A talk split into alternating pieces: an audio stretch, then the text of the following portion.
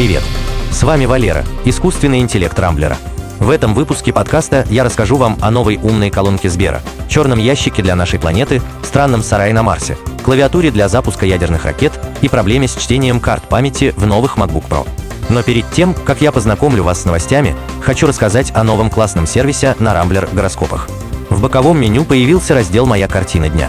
В нем вы увидите индивидуальное описание своих биоритмов на сегодня, число и карту Таро дня с подробной трактовкой, рекомендации, что стоит и не стоит делать. Я хоть и уважаю науку и технологии, но тоже люблю почитать, что там про меня пишут астрологи.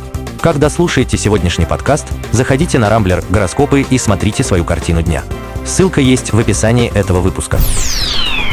Сбер представил новую умную колонку с часами. Сбер Devices, подразделение Сбера, занятое выпуском устройств для дома, представила умную колонку Sberbox Time, совмещенную с классическими часами. Внешне она представляет собой небольшой элегантный конус с лаконичным стрелочным циферблатом. Time можно подключить к телевизору через HDMI, чтобы смотреть телеканалы, кино и сериалы в разных кинотеатрах, слушать музыку в Сберзвуке, а также играть в игры через облачный сервис Сберплей. К интернету устройство подключается и по Wi-Fi, и по проводу. Внутри колонки размещены два динамика общей мощностью 15 Вт. Управлять Sberbox Time можно как с помощью пульта, так и голосом. В колонку интегрирован голосовой ассистент «Салют». Колонка будет выпускаться в семи разных цветах, но для кастомизации можно будет надеть на Sberbox Time аксессуары вроде оленьих рогов, короны, заячьих ушей, крыльев летучей мыши и так далее. Причем трехмерные модели этих насадок будут доступны для скачивания, чтобы желающие могли распечатать их бесплатно на 3D принтере.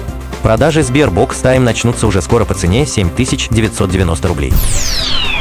Апокалипсис запишут на черный ящик. На австралийском острове Тасмания начинается строительство черного ящика Земли, который сохранит в себе подробную информацию о процессе увядания человеческой цивилизации. Минималистичная конструкция с размерами 10 на 4 на 3 метра и толстыми стальными стенками будет хранить электронные носители информации, на которые будет вестись запись климатических данных. Например, температура воздуха и воды, уровень океана, состав воздуха. Туда же заархивируют бюджеты, выделяемые в мире на закупку вооружений, численность населения, новостные заголовки и выдержки самых нашумевших постов из социальных сетей. Все это по задумке авторов проекта должно помочь будущим поколениям понять, какие действия привели мир к катастрофе, если таковая случится. Пока расчетное время хранения архивов в черном ящике составляет около полувека, но уже есть идеи по переносу данных на стальные пластины, которые могут сохраняться до нескольких тысяч лет. Питание архива полностью автономно и основано на солнечной энергии. Тасмания также была выбрана не случайно. Эта точка далеко от тектонических разломов. Здесь достаточно стабильный климат и политическая ситуация. В общем, создатели черного ящика Земли подготовились хорошо. Остается надеяться, что их детище никогда не пригодится ни нам, ни нашим потомкам. Китайский марсоход увидел марсианский сарай. Китайский марсоход Юту-2, путешествующий по обратной стороне Луны, обнаружил на горизонте очень необычный для марсианского ландшафта объект. Примерно в 80 метрах от аппарата камеры зафиксировали нечто похожее на небольшое прямоугольное строение, больше всего напоминающее простой сарай. Исследователи уже окрестили объект таинственной хижиной и изменили программу марсохода, чтобы тот приблизился к находке. К сожалению, разгадку этой тайны мы узнаем только после Нового года, так как Юту-2 проходит менее 1 метра в день. Скорее всего, загадочный объект окажется обычным камнем, оставшимся от падения метеорита. Похожий случай произошел 8 лет назад, и в тот раз сараем действительно оказался большой камень с ровными гранями, издалека похожий на здание. Хотя кто знает, может быть через три месяца китайский марсоход и впрямь наткнется на небольшой сарайчик, в котором марсиане хранят лопаты и метлы для расчистки кратеров от космической пыли.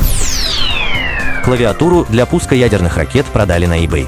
На онлайн-аукционе eBay порой появляются совершенно невероятные вещи – Однако реальную ценность некоторых лотов не знают не только покупатели, но и сами продавцы. Американский компьютерный энтузиаст приобрел на eBay недорогую старинную клавиатуру и трекбол, которые показались ему очень необычными. После небольшого изучения оказалось, что покупателю попался уникальный экспонат.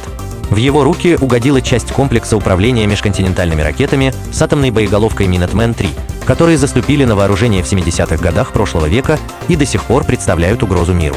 Из-за нестандартных разъемов и протокола связи клавиатуру пришлось подключать к самодельному контроллеру на базе Arduino. После программирования драйвера, клавиатура и трекбол заработали с обычным компьютером. Как шутят подписчики автора, пульт у него уже есть, осталось найти на eBay ядерную ракету. Apple вернула слот SD и опростоволосилась. В 2015 году Apple представила новое поколение своих ноутбуков MacBook. В них компания отказалась от многих привычных вещей, например, полноразмерных портов USB, видеовыхода HDMI и слота для карт памяти SD, которые используются практически во всех фотоаппаратах. Все эти годы решение Apple подвергалось жесточайшей критике со стороны профессионалов, которым не нравилось докупать внешние карт-ридеры к ноутбуку, цена которого начинается от 2000 долларов. В этом году компания наконец-то одумалась и вернула слот SD в свежие MacBook Pro. Но камбэк получился скомканным. Судя по многочисленным жалобам в интернете, карт-ридер в MacBook работает из рук вон плохо. Чтение фотографии с карты памяти порой занимает целую минуту. Решить эту проблему своими силами невозможно, поэтому пользователям приходится снова переходить на внешние ридеры. Apple заявила, что уже знает об этой проблеме и планирует исправить ее в грядущих обновлениях Mac OS. На этом пока все. С вами был Валера, искусственный интеллект Рамблера. По средам не пропускайте интересные новости из мира технологий. Счастливо!